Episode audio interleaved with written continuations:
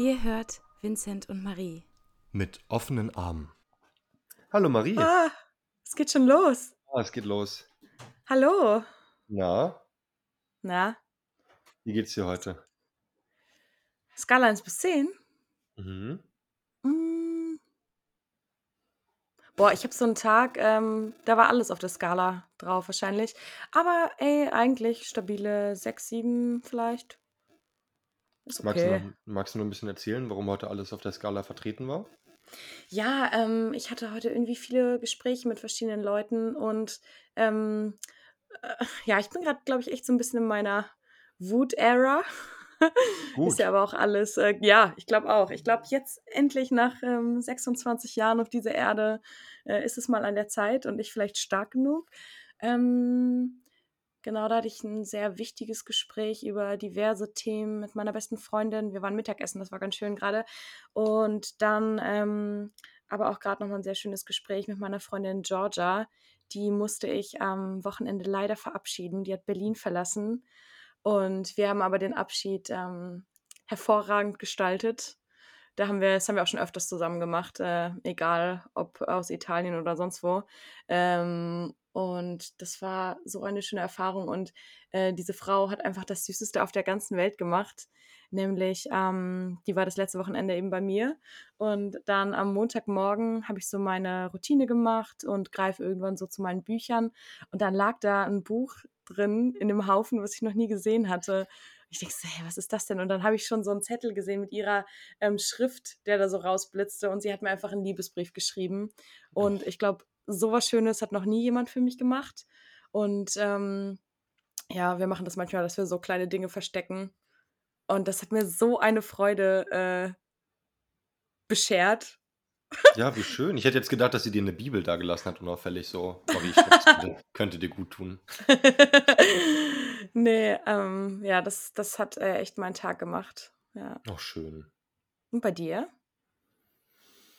Mir geht's auch ganz gut. Sieben von zehn, so würde ich sagen. Ich muss auch noch mal dran denken, ich hatte mit Lara ein Gespräch, weil ich mich, ich fühle mich sehr fremdbestimmt momentan. Ich habe viel zu tun, das ist irgendwie lästig. Irgendwie Mhm. Arbeit, Uni, Nebenjobs, Aufgaben, Familie, bla.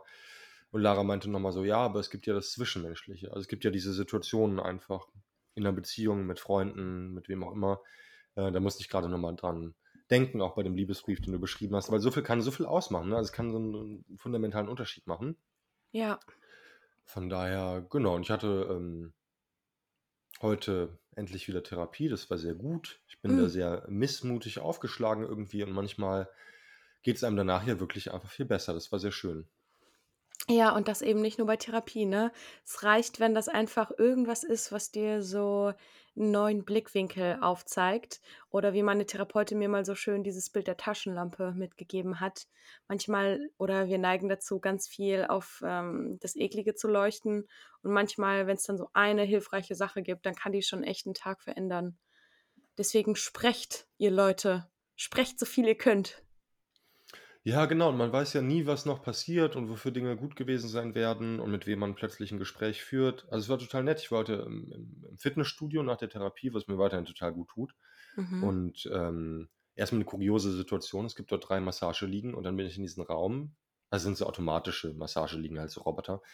Und da waren die alle drei Du belegt von einem Roboter massiert. Ja, Das ist halt aber Ja, das ist jetzt nicht so ein humanoider Roboter, der sagt, hallo, nackt mit Sprot. riesen Brüsten wahrscheinlich auch noch. Cool.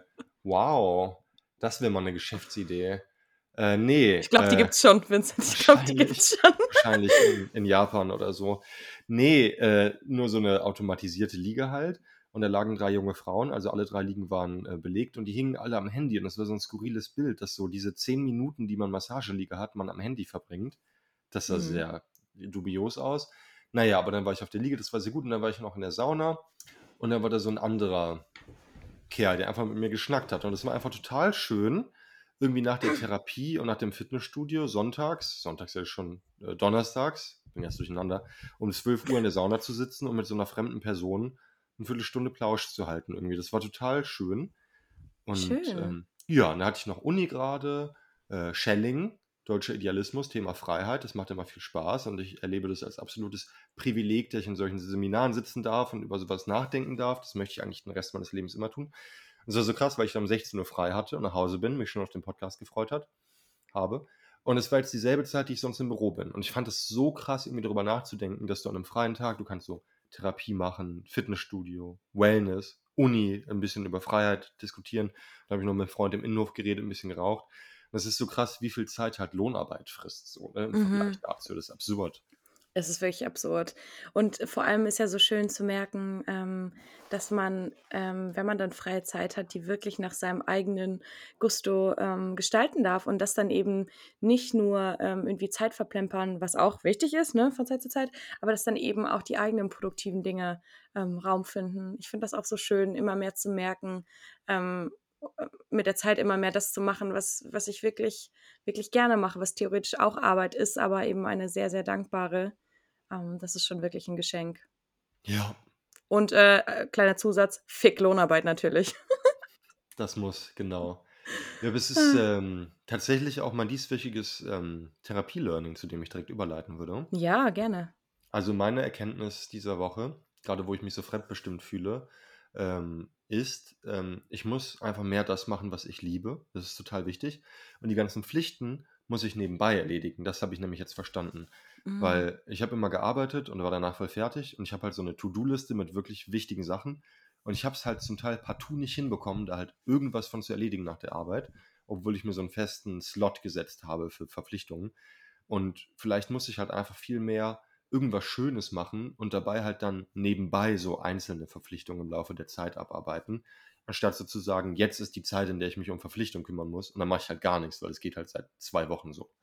Spannend, das ist dann ein anderes Narrativ, ne? Dann wäre das Narrativ nämlich, deine Verpflichtung ist, ähm, gute Dinge zu tun. Ähm, und äh, Geld verdienen muss halt nebenbei auch seinen Platz finden. Das finde ich schön. Genau, das finde ich auch viel angenehmer, so rum. Ja.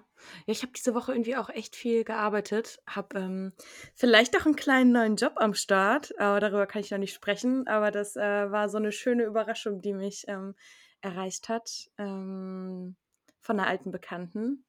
Ähm, ja, aber äh, das passt mir gerade auch irgendwie ganz gut, nochmal ein bisschen Geld verdienen und ähm, ja, sinnvoll beschäftigt sein, damit ich nicht ähm, nur wütend bin.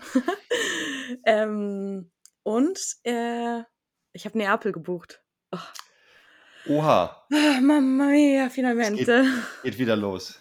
Es geht wieder los, ja. Ich, es hat mich irgendwie alles so ein bisschen nervös gemacht, ähm, das nicht sicher zu haben. Und ich habe gemerkt, jetzt habe ich echt ähm, das möglichst günstig irgendwie hinbekommen nach ähm, wochenlanger Recherche und ähm, merke direkt, wie ich mich entspanne und ähm, ja, jetzt auch wieder viel fokussierter auf mich sein kann, weil ich dann doch gemerkt habe, die letzten Wochen ähm, hat mich dieses, oh, ich muss in Berlin so viel wie möglich mitnehmen, damit ich kein Interesse an Berlin verliere, schon auch ein bisschen, ähm, ja, nicht eingeschränkt, sondern ja, bestimmte Dinge hat machen lassen. So viel wie möglich mitnehmen, also dass du versuchst, möglichst viel zu erleben in der Stadt, damit die Stadt cool ist, Ja, oder ich war schon echt viel unterwegs, ja. Also äh, jetzt gar nicht so ähm, ähm, auf Alkohol oder Party oder Wochenende beschränkt, sondern wirklich einfach irgendwie jeden Tag mit irgendwem treffen, was natürlich immer total schön ist, aber was natürlich auch kräftezehrend ist. Und ähm, ja, da bin ich jetzt mal gespannt, wie die nächsten zwei Monate da noch werden, ob ich da jetzt weiterhin so ein bisschen entspannen kann. Aber ja, ich hatte ja schon vor ein paar Folgen erzählt, für mich ist es eben so wichtig, ähm, diese kleinen Dinge zu haben, auf die ich mich freuen kann in der näheren und ferneren Zukunft. Und damit habe ich mir jetzt wirklich wieder ein halbes Jahr ähm, Freude beschert, weil es eben für mich ähm, seit letztem Jahr nicht nur um die Neapelzeit geht, sondern auch um die ganze Vorfreude darauf. Und dann aber auch noch so Kleinigkeiten, wie dass äh, meine beste Freundin aus der Heimat nächste Woche nach Berlin kommt und so. Also diese, diese ganzen Sachen. Schön. Ja, muss ja auch alles in Balance sein, im besten Fall. Ähm, okay. Ähm, hast du denn sonst noch irgendwas mitgebracht, was du heute besprechen möchtest? Äh, nicht unbedingt. Also ich habe nur gerade fiel mir nochmal ein, bei ähm, viel machen und viel erledigen. Ähm, ich habe heute in der Therapie viel gelacht und das ist immer schön, wenn man in der Therapie lacht, das ist immer das Ja, Beste. Ja. Ähm, mein Therapeut hat sich das so angehört mit meinen Verpflichtungen und allem und hat dann, weil der ist ja sehr alt, irgendwas von irgendeinem alten Satiriker aus den 80er Jahren, weil der immer mit solchen Beispielen um die Ecke kommt, was aber auch gut zu mir passt. Hey, der ist Und ja der wie du. so, ja, ein bisschen. Eigentlich sitze ich immer nur vor dem Spiegel. Oh Gott, oh Gott. Auf jeden Fall meinte der, äh, ja, Herr Sporon, es gab dann in den, keine Ahnung, 80ern dieses Lied von diesem Satiriker und der Refrain ging irgendwie so, komm, eine Viertelstunde, das schaffst du schon. Und dann so, meinte, hat er so erzählt und habe ich so voll gelacht. Meinte, das ist irgendwie ein schönes Motto, dass man sich so denkt, ja komm, eine Viertelstunde machst du halt jetzt so. Das war irgendwie total schön. Ja, Und dann habe ich halt auch, süß. genau, und habe ich halt viel erzählt, dass ich versucht habe, in letzter Zeit Emotionen so total beiseite zu schieben, um halt zu arbeiten. Arbeiten im Sinne von Texte lesen, Texte schreiben, also weil ich ja auch privat eigentlich immer beschäftigt bin, weil ich halt tatsächlich den Tag über schon eigentlich durchgängig lese. So, ne? Mhm. Halt irgendwie privat, aber auch für Studien und bla. Und ähm, ich habe halt also versucht, das Emotionale so beiseite zu schieben und in der Therapie heute darüber geredet, dass das einfach nicht funktioniert. Und Mhm. ich musste dann auf einmal total herzlich lachen, weil ich so meinte, ich dachte halt immer während des Arbeitens, dass die Emotionen jetzt voll stören würden und habe immer versucht, die so wegzuhalten. Mhm. Und dann meinte ich so, aber scheinbar macht mich das Arbeiten ja auch nicht glücklich, weil ich sitze ja jetzt hier und beschwere mich und musste sofort laut lachen. Das war Ja, lustig. eine gute Selbsterkenntnis. Ja, das war sehr schön. Aber sag mal, ähm, welche Emotionen werden denn gerade nicht genug gefühlt von dir? Ah, Ich glaube, was ich so sehr vermeide, ist so ähm, Zweisamkeit. Also sowohl in der Beziehung, aber auch halt einfach mit Freunden, sich zu verabreden und so. Weil ich halt so totale Angst davor habe, dass mir das einfach zu viel Zeit raubt. Also super neurotisch, aber ich wollte halt zuletzt so fokussiert wie möglich und nicht von anderen Leuten irgendwie abgelenkt sein. Und ich weiß eigentlich, dass das nie funktioniert. Es funktioniert einfach nicht für mich. So, weil ich eigentlich auch dieses Bedürfnis nach Geselligkeit habe und so. Ähm, aber ich habe halt versucht, nicht von irgendwelchen Dingen beeinflusst zu werden. Und das ist halt immer sehr kurzsichtig. Mhm. Aber was ist Und das ja, Gefühl dahinter? Stress? genau, viel mit Stress und was noch dazu kommt. Also ich habe tatsächlich, darüber habe ich heute auch viel geredet, in letzter Zeit viel nachgedacht über äh, Endlichkeit und Sterblichkeit und so. Und Mhm. jetzt, wo ich doch auch irgendwie keine 16 mehr bin, also schon wirklich erwachsener, Erwachsener und so, hat mich das zuletzt so sehr erschlagen, wirklich der Gedanke, du lebst halt so ein paar Jahrzehnte in diesem dysfunktionalen, irrationalen System. Du musst irgendwie Steuern zahlen und bist gezwungen, Geld zu verdienen und diese ganzen Sachen. Und dann stirbst du einfach. Und ich fand das so trostlos, diese Erkenntnis, weil das Leben ja für alle Menschen so viel besser sein könnte. Äh, Mhm. als Beispiel der Tag, den ich heute geschildert habe, was man alles so machen kann im Vergleich zu einem Tag Lohnarbeit. Und ähm, es kann gut sein, dass ich das auch so ein bisschen durch die Arbeit beiseite schieben wollte. Mhm. Dass es ja schon auch Teil der Realität ist, dass die Dinge sehr trostlos sind und sehr festgefahren. Nicht nur, das ist eine Seite, aber diese Seite ist ja durchaus sehr Mhm. real. Ähm, und das hatte mich in letzter Zeit sehr beschäftigt. Du lebst in diesem bekloppten System, du bist gezwungen, so viel Bullshit zu machen. Und dann stirbst du einfach. Das ist ja eigentlich total verrückt irgendwie. Also ich, Ja, ich finde das total albern. Ich kann da nur drüber lachen, weil das so grotesk ist. ja. Ja, Sterblichkeit halt, halt auch wirklich ein großes Thema, ähm, eins der schwereren. Ähm, mir ist nur gerade aufgefallen, ich glaube, ähm, die Auseinandersetzung mit der eigenen Sterblichkeit ähm, kann so in zwei Richtungen was auslösen. Ne? Nämlich einmal dieses, mein Gott, alles ist irgendwie verschwendet und ich könnte so viel Besseres machen, was einfach ein Fakt ist. Aber bei anderen und bei dir vielleicht in anderen Phasen auch, so wie bei mir, okay, warte mal, ich bin sterblich, das heißt, ich ähm, muss noch mehr nutzen, was ich zur Verfügung habe in dem, äh, in dem System, was mir zur Verfügung steht. Ähm, genau, aber wie gesagt, also ich glaube, tagesformabhängig, phasenbedingt ähm, erreichen mich da auch die unterschiedlichsten Gefühle darauf bezogen. Das kommt ganz auf die Tagesform an. Genau, die Sterblichkeit selber finde ich gar nicht so schlimm. Also durch die Endlichkeit der Dinge entsteht ja auch erst die Sinnhaftigkeit. Aber in Mhm. Kombination mit dem Gesellschaftssystem, in dem man lebt, wird es manchmal Ja, dann schon ähm, irgendwie absurd. Und genau. äh, ja, um das abzuschließen, ähm, ich habe heute was so Lustiges gesehen, passend auch zum Thema Sterbehilfe, worüber wir auch schon hier diskutiert hatten. Mhm. Und zwar, ähm, wer bei der Sterbehilfe immer vorne mit dabei ist, sind die Liberalen, also die, die Wirtschaftsparteien. interessanterweise halt seitdem die Renten nicht mehr reichen. Also es ist sehr auffällig, dass Ja, ja. ab dem Punkt, wo die Gesellschaft überaltert, die Renten sind fraglich, Sozialgelder müssen gekürzt werden. Plötzlich sagt die FDP, lasst euch doch einfach alle umbringen. Also es ist so ein bisschen ähm, auffälliges Timing. Auf jeden Fall hat Ria Schröder, Ria Schröder, die ich sehr mag, ich habe die sehr gern, aber die war halt Vorsitzende der Julis, der Jungliberalen mal.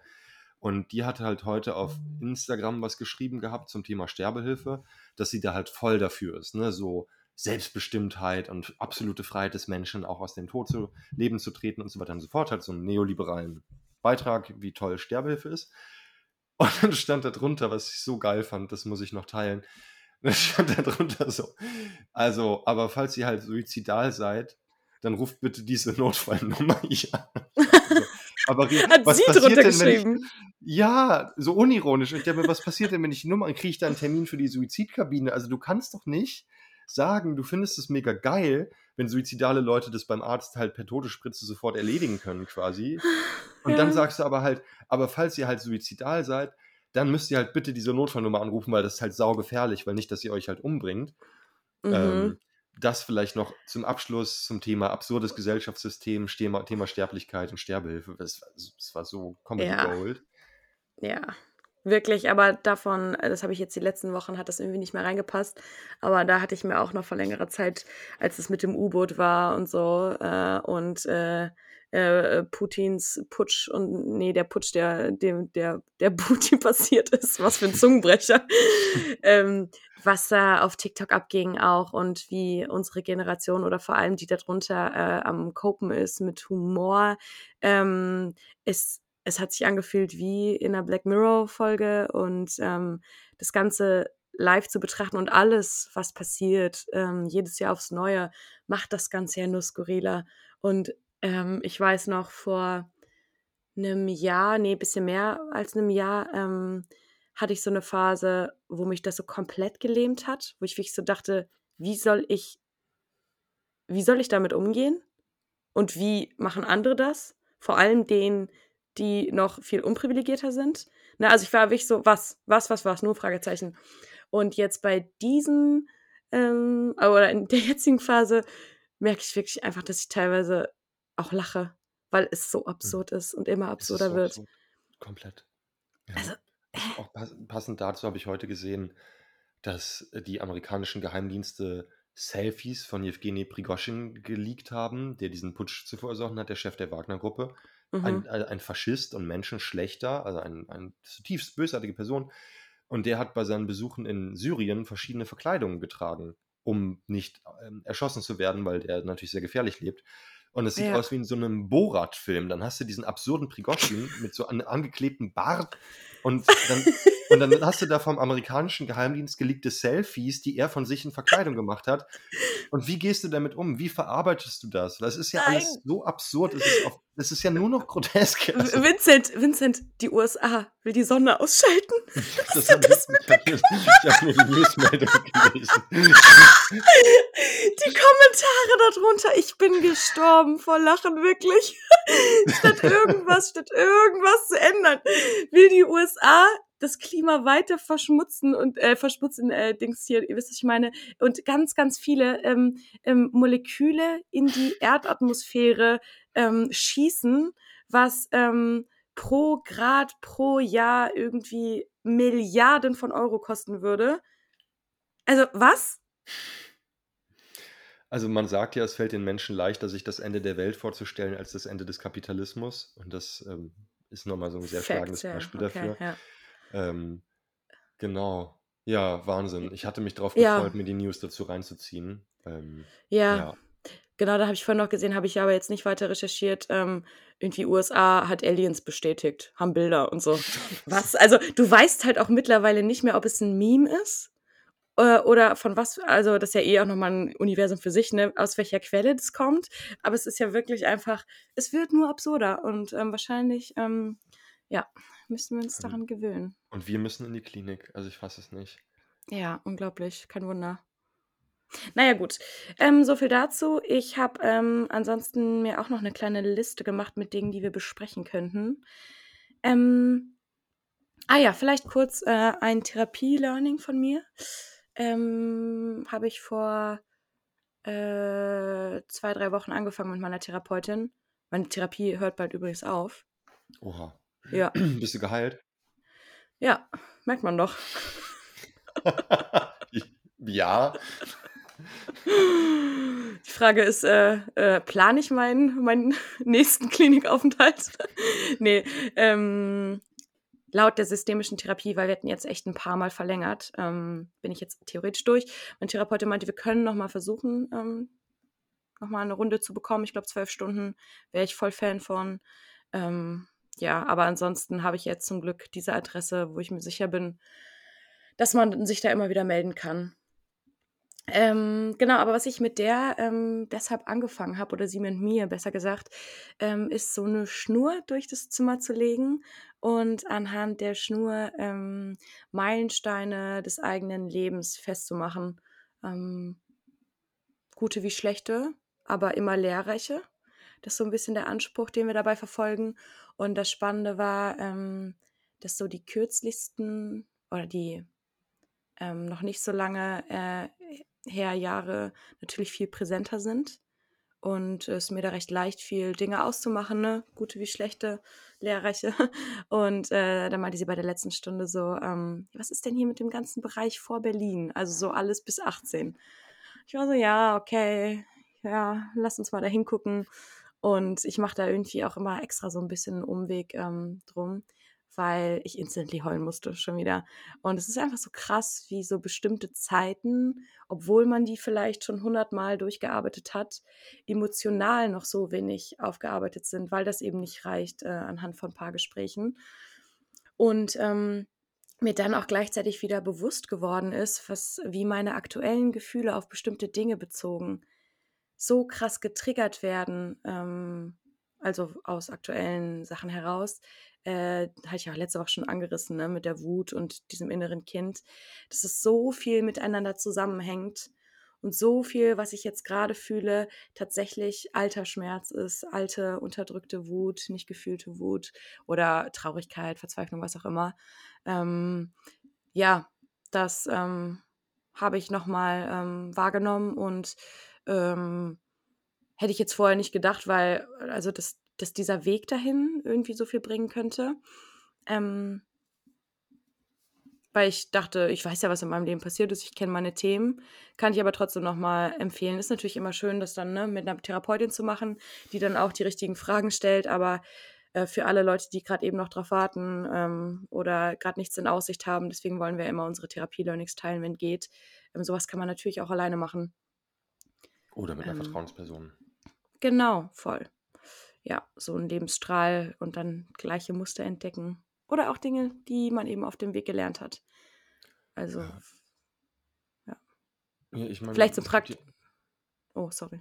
Nee, sag du bitte. Nee, vielleicht zum Praktischen noch ganz kurz dazu. Also äh, praktisch kannst du deine Lebenslinie durchgehen, äh, Meilensteine aufschreiben und dann immer so dazu, was hat dir da rausgeholfen oder was hat dir ermöglicht, ähm, das umzusetzen und so, ähm, weil das dann auch wieder sehr darauf fokussiert ist, was, ähm, welche Kräfte du eigentlich eh schon in dir hast. Ja.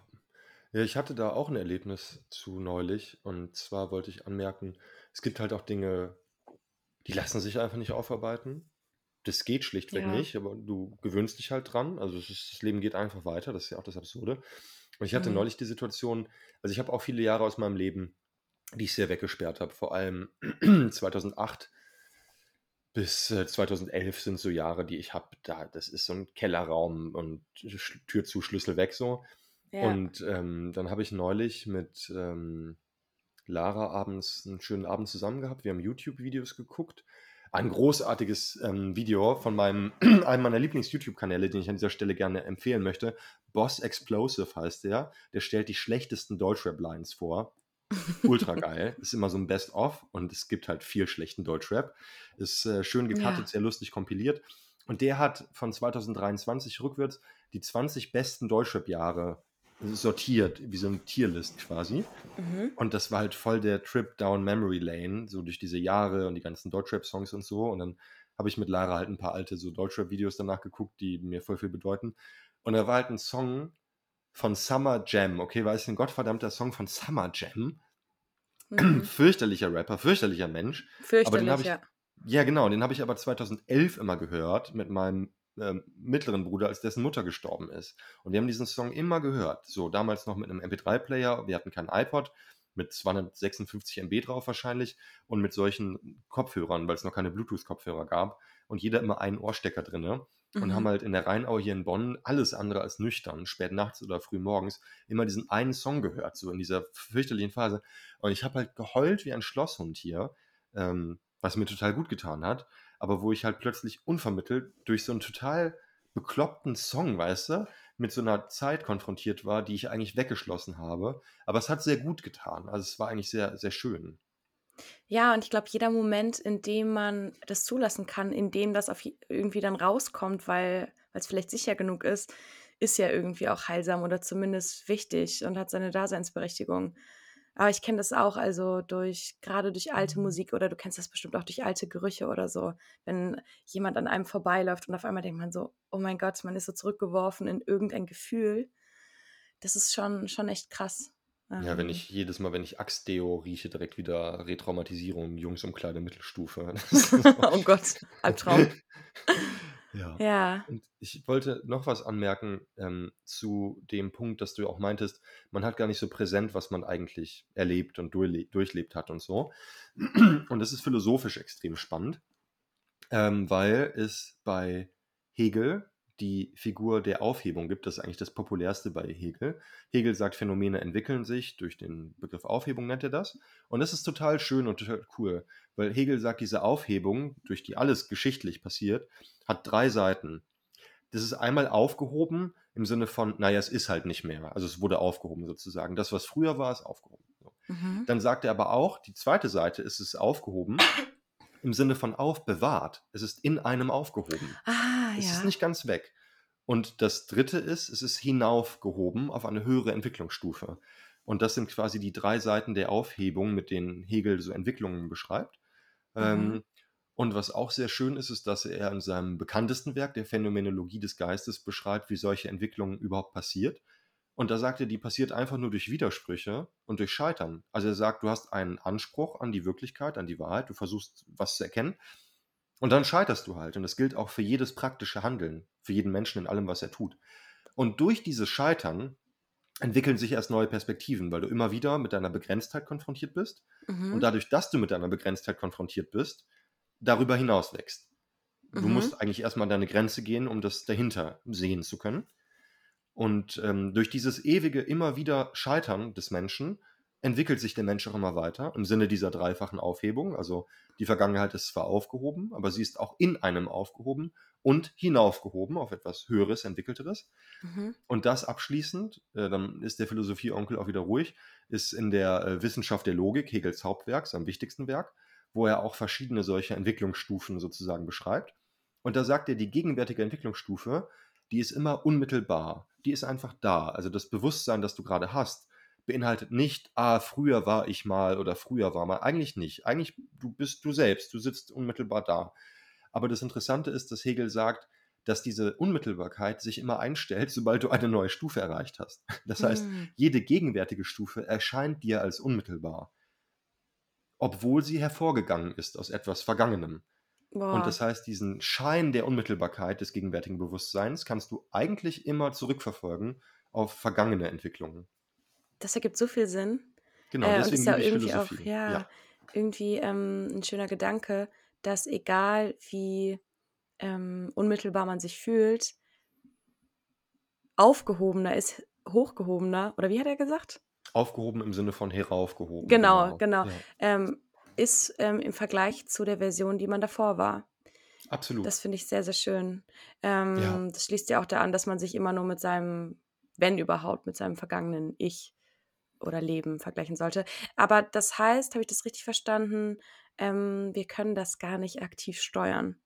Oder indem wir ähm, extra Scheiße bauen, äh, uns irren. Wir können uns weigern, unsere Grenze zu empfinden und zu kennen. Das ist ja das, was, glaube ich, viele Leute heutzutage betrifft, unserer Generation, die sehr viel mit Ängsten zu tun haben und nur noch am Smartphone hängen. Ich glaube, viele Leute sind in so einem digitalen Schneewittchenschlaf.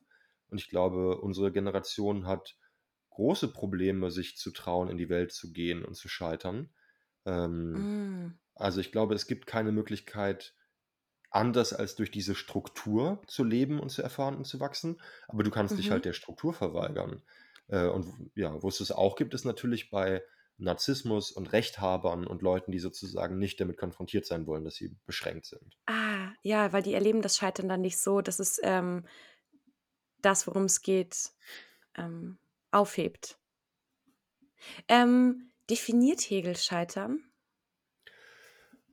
Also er macht das ähm, in der Phänomenologie des Geistes, wo er diese Entwicklung beschreibt, so, dass er das wirklich rein philosophisch macht, im Sinne von ein Bewusstsein versucht, die Wahrheit zu erkennen. Und beim Versuch, Mhm. die Wahrheit zu erkennen, bemerkt das. Bewusstsein, dass es gar nicht ausreichend ist. Also Hegel versucht das sehr schön, also er versucht in seiner Philosophie so unmittelbar wie möglich anzufangen, um keine Voraussetzungen zu machen.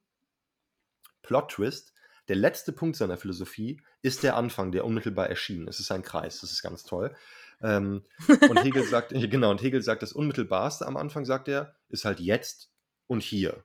Unmittelbarer geht's nicht. Also du zeigst auf den Baum und sagst dort oder hier oder jetzt.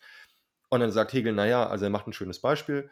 Wenn ich sage jetzt und ich schreibe das auf und wir haben Mittag und ich gucke mir den Satz nachts wieder an, merke ich, oh Gott, durch den Begriff jetzt konnte ich die Zeit gar nicht verstehen.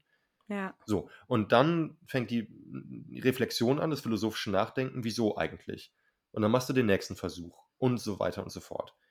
Ähm, und ich fin- finde, man sollte das übertragen, und das habe ich auch getan, lebensphilosophisch auf menschliches Handeln allgemein, äh, dass auch ganz viele En- Erfindungen auch entstanden sind beim Versuch, eigentlich was anderes zu machen, was gescheitert Das ist. stimmt, ja.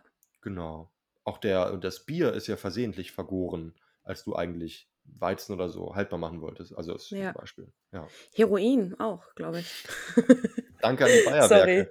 Danke an die Bayerwerke. Ja. Ähm, aber immer wieder schön zu sehen, wie deine kleinen Augen strahlen beim Philosophie-Onkel.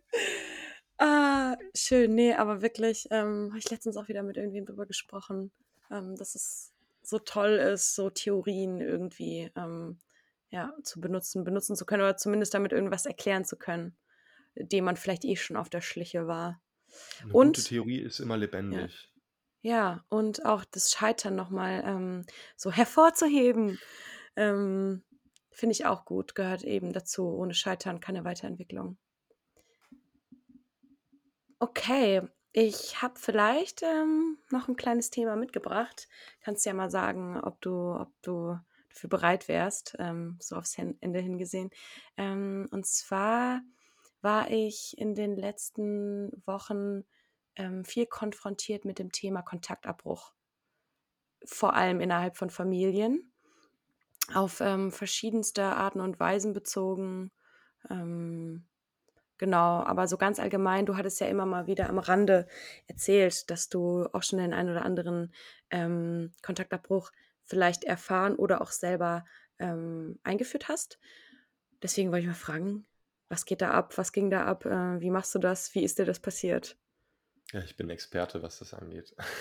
Also, ähm, interessanterweise war es bei mir lange so, dass ich ähm, als Trennungskind mit einer arbeitenden, alleinerziehenden Mutter lange das Gefühl hatte, oh Gott, ich habe emotional nicht genug bekommen. Ich wurde irgendwie emotional vernachlässigt. Das hat mich, ich hatte ganz lange dieses Gefühl. Und das Interessante ist, was bei ganz vielen Kindern ist, denen es so geht, dass ich als junger Erwachsener dann viel zu viel Kontakt mit meinen Eltern hatte. So richtig viel. Also ich habe die um Hilfe gefragt und hatte immer Kontakt mit denen. Aber es war total bescheuert, weil du kannst ja die Kindheit nicht wieder gut machen. Du kannst ja nicht aufheben, wo wir eben drüber Mhm. gesprochen haben, was mal war. Mhm. Und ähm, aus dieser Phase heraus sind dann neue absurde Konflikte erwachsen, die ich gar nicht hatte, weil man früher gar nicht so den Kontakt hatte. Mhm. Ähm, und dann war sozusagen mit Hilfe der Therapie der Punkt, wo ich mich dann abgekapselt habe.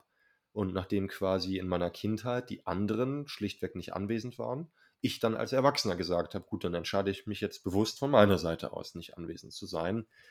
Äh, und so kam das dann, wobei ich diese Phasen auch immer wieder abgebrochen habe, weil ich einfach Familienmensch bin und jetzt kein, kein, niemand in meiner Familie irgendwas verbrochen hat mir gegenüber sozusagen, dass man gar keinen Kontakt mehr haben sollte.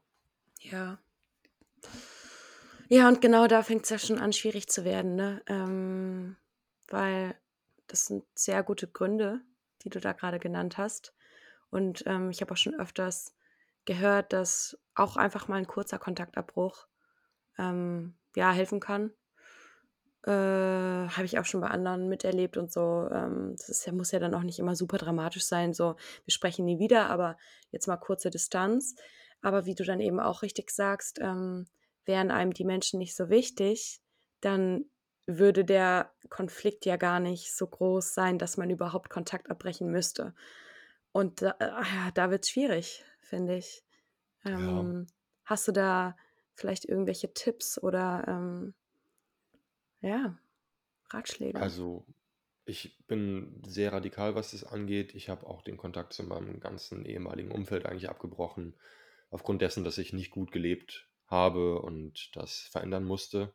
Mhm. Und ähm, ich mache das ganz radikal mittlerweile. Wenn jemand mich nicht anerkennt als Mensch, wenn jemand nicht die Basic-Regeln akzeptiert, die zwischenmenschlich notwendig sind, dann war es das halt. Ich rede nicht mit Menschen und pflege keinen Kontakt mit Menschen, die Mhm. mich nicht anerkennen, die mich nicht respektieren, die Grenzen überschreiten oder die sich halt einfach bescheuert aufführen, weil das Leben ist so kurz und äh, das Leben ist zu kurz, um sich von anderen auf der Nase rumtanzen zu lassen. Mhm. Es geht dabei wohlgemerkt nicht um enge Freunde, die ein bisschen schwierig sind, weil auch ich bin für viele Menschen ein enger Freund, der ein bisschen bis sehr schwierig ist. Das Ja, ist ja. klar.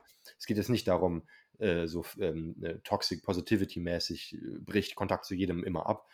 Aber Mhm. wenn du halt einfach merkst, da ist jemand, der mich halt strukturell nicht anerkennt, der halt strukturell ja. nicht respektiert, was ich für ein Mensch bin und was für Bedingungen ich habe, äh, dann gibt es halt nur, also es gibt halt nur zwei Möglichkeiten. So, ähm, entweder du ähm, brichst den Kontakt ab und dann bist du halt besser dran, weil du hast eine Person weniger, die dich schlecht behandelt. Ähm, oder du gehst halt in den Konflikt und benennst deine Bedingungen und die Person akzeptiert die Bedingungen und ihr seid beide gewachsen daran. Mhm. Und das kann man auch Ja. drei, vier Mal durchspielen. Also natürlich brauchst du was Zeit und ist nicht aus dem Lehrbuch irgendwie umsetzbar. Ähm, aber eigentlich gibt es nur die beiden, beiden Möglichkeiten sozusagen. Ja. Fand ich aber auch schön, was du gerade, dass du da nochmal so unterschieden hast. Ähm, mit guten Menschen, die manchmal Schlechtes tun und schlechten Menschen, die manchmal Gutes tun, vielleicht. ja, das stimmt. Auf jeden Fall. Wobei das jetzt auch vereinfacht ausgedrückt ist, aber ähm, das ordnet ja auch nochmal so ein bisschen ein. Also, weil Scheiße bauen, Fehler passieren, das gehört halt alles dazu. Die Frage ist ja, wie man Konflikte ähm, lösen kann. Ob es da Ja. überhaupt Spielraum gibt, ne? Und dieses, diese, diese Basics ähm, an Zwischenmenschlichkeit, die eben, wo eben auch Konflikte dazugehören. Ja, genau. Aber was also konkret beim Thema Eltern mir geholfen hat, ist zum Beispiel einfach nicht mehr direkt zu antworten. Einfach nicht nervös zu werden, wenn da Nachrichten kommen. Oft sind es dann auch sehr viele Nachrichten. Also das kann ich auch sagen. Manchmal ist es dann äh, so, dass ich dann äh, eine WhatsApp-Nachricht bekomme und, äh, und dann noch eine E-Mail und dann äh, noch eine Facebook-Nachricht. Äh, und Mhm. dann einfach nicht darauf einzugehen, mir einfach zu denken, ich melde mich halt dann, wenn es passt. Also Mhm. dann nicht gestresst zu werden. Und sich halt auch damit auseinanderzusetzen, man ist halt einfach niemandem was schuldig. Also es klingt halt irgendwie hart so, aber in der Welt, in der wir leben, das ist eine andere Welt als früher, noch vor einigen Jahrzehnten so. Ähm, man ist niemandem was schuldig, so außer seinen engsten Bezugspersonen vielleicht und sich selber.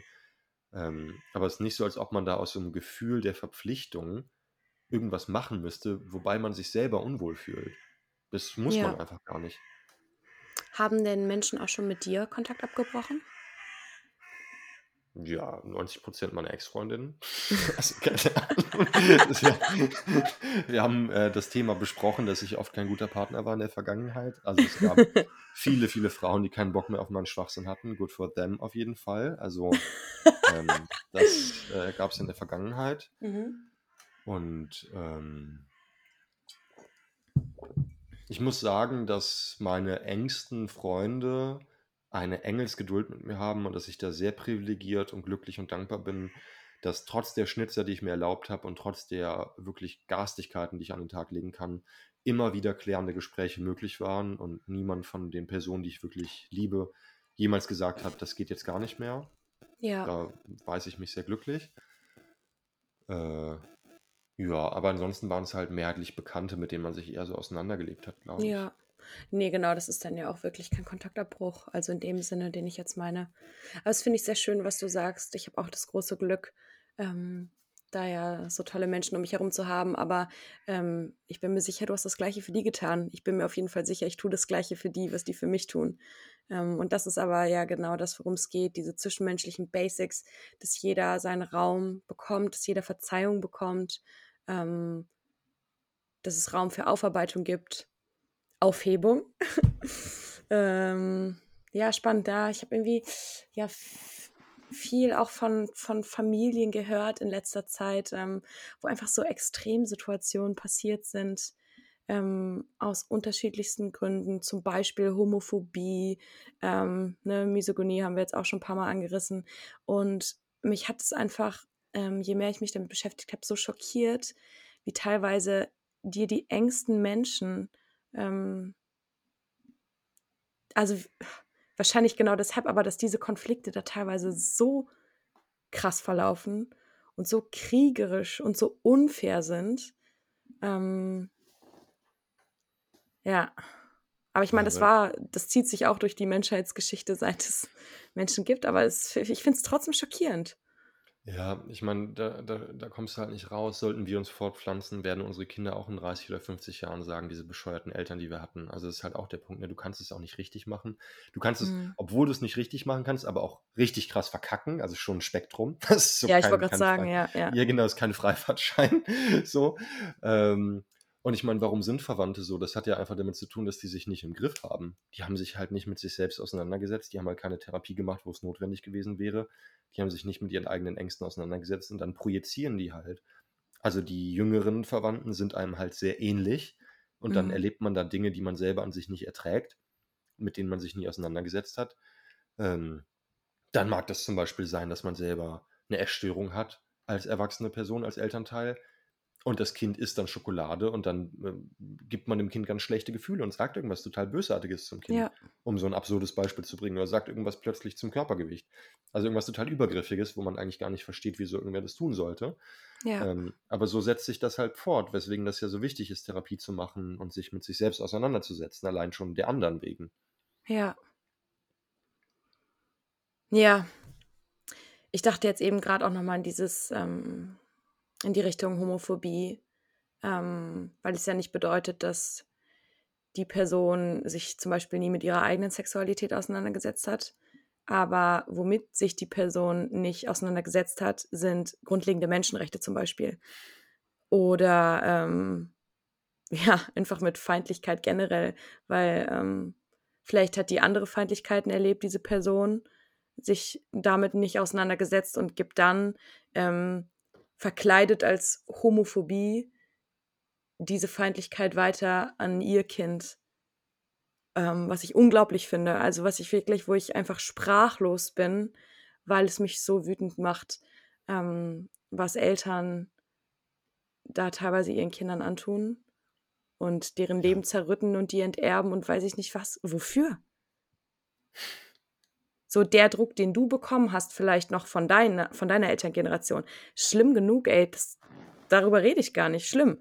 Aber es ist deine Aufgabe, das nicht an deine Kinder in diesem Ausmaß weiterzugeben. Naja, äh, man sieht, da schließt sich der Kreis. Es gibt immer genug Gründe, wütend zu sein. Aber du Fall. merkst, ich, ich bin dabei, ähm, das ist gut. Fühlen, du, du nimmst langsam so Fahrt auf, bisschen aufwärmen. Ja. Ja, ist doch super. Und ich weiß, ich bin bei dir an der richtigen Adresse. Guck mal, ich knack mich gerade ein. Hört man das? Knack, knack. Ich bin bereit zu kämpfen, Alter. Sehr gut. Ja, mit Wut kenne ich mich aus. Ich bin ein guter Sparringspartner. Äh, ja. Äh, noch, zu, noch zu Homophobie. Homophobie ist ja Hass auf vermeintliche Weichheit.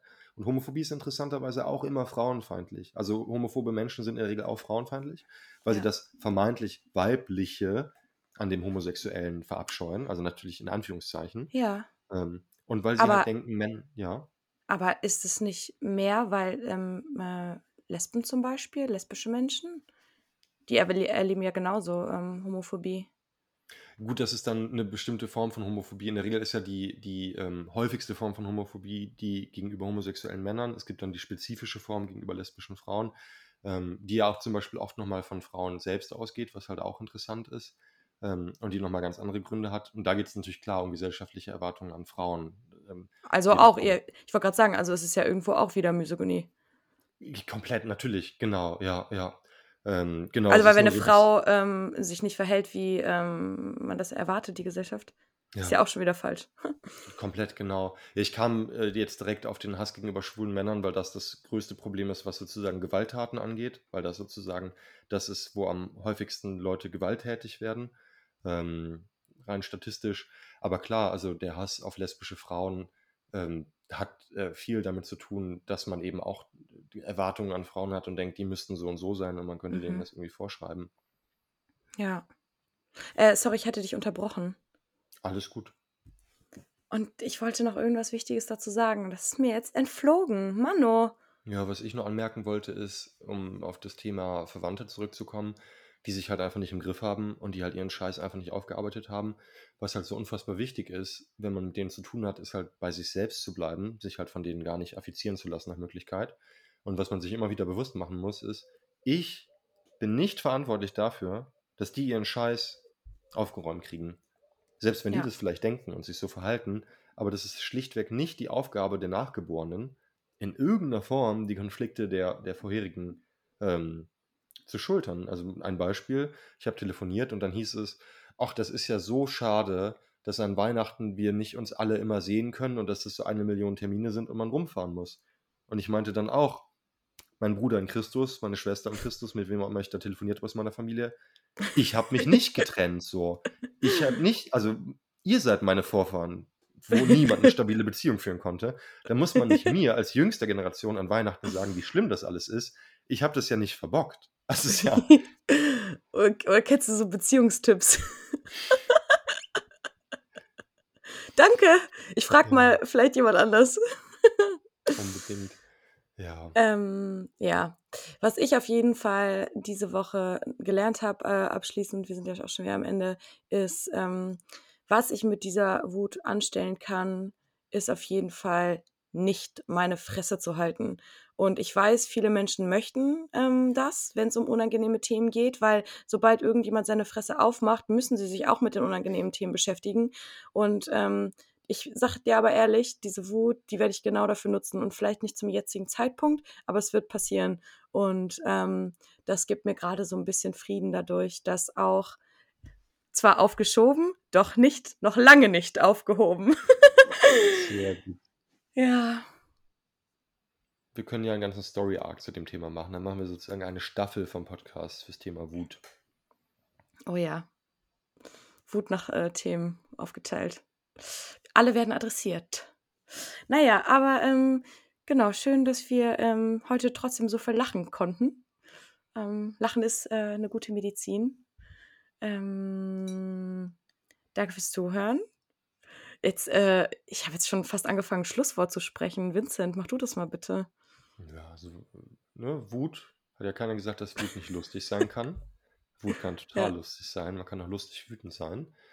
Äh, ihr lieben Zuhörenden, lasst euch nicht auf der Nase rumtanzen. Wenn sich jemand unmöglich aufführt, dann sagt ihr das am besten oder ihr geht einfach. Versucht, was ich auch immer versuche, nicht die Person zu sein, die sich unmöglich aufführt. Das gehört natürlich auch dazu. Es ist ein Geben und Nehmen, ein Hauen und Stechen. Ähm, äh, von daher, es geht immer, geht immer in beide Richtungen. Und ähm, ja, was, was aufgehoben ist, ist noch lange nicht aufgehoben, im dreifachen Sinne. Ähm, man kann viel schöpfen aus der Vergangenheit und aus Fehlern und es geht immer weiter. Hochlebe Hegel. Hochlebe Hegel. Und Schöne hoch, Schlussworte. hochlebe Vincent, der ihn äh, zum Glück so oft zitiert. Tschüss, ihr Lieben, habt eine gute Woche und bis nächste Woche. Bis nächste Woche. Ciao. Tschüss. Abschließend möchten wir uns bedanken bei Lara Valentina für das Foto, Bei Simon Slommer für den Jingle und bei euch fürs Zuhören. Bis zur nächsten Folge.